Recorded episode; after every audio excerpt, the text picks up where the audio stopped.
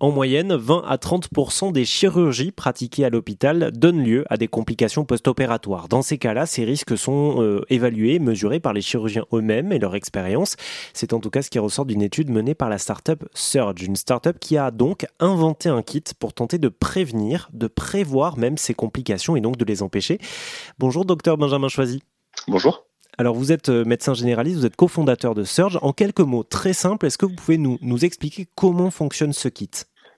Alors ce kit, en fait, ça va permettre, grâce à une prise de sang qu'on fait au patient avant la chirurgie, d'analyser son système immunitaire très précisément et de coupler l'analyse du système immunitaire à de l'intelligence artificielle qui va calculer un score de risque très précis, plus précis que les outils actuels, pour pouvoir donner un score de risque au chirurgien, pour permettre au chirurgien de, euh, prendre des actions pour euh, réduire euh, les complications. Alors, vous avez mené une étude hein, qui, euh, qui, interroge les chirurgiens sur leur pratique, mais est-ce que vous avez déjà pu tester, euh, on va dire en grandeur nature, euh, votre kit?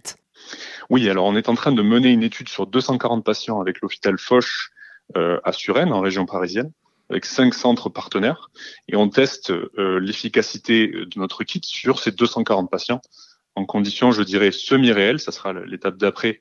Ça sera de faire une vraie condition réelle avec des résultats rendus en temps réel. Et donc, on est dans quelle phase de l'essai clinique et on est à combien de temps, on va dire, de, du potentiel développement à grande échelle Alors, on est à 60% des inclusions de l'essai clinique qui devrait se terminer en décembre euh, de cette année.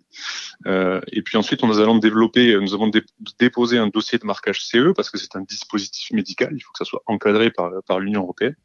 Euh, courant euh, courant 2024 et donc fin 2024 ou courant 2025 on devrait avoir un produit sur le marché qui permettra de prédire les complications chirurgicales euh, dans les chirurgies abdominales, pour être précis. Et je rappelle que vous avez déposé des brevets justement en ce sens hein, pour cette solution qui permettrait donc de, de prévoir le risque de complications post-opératoires. Toutes les infos sont à retrouver sur rzn.fr. Merci beaucoup, docteur Choisy. Merci à vous.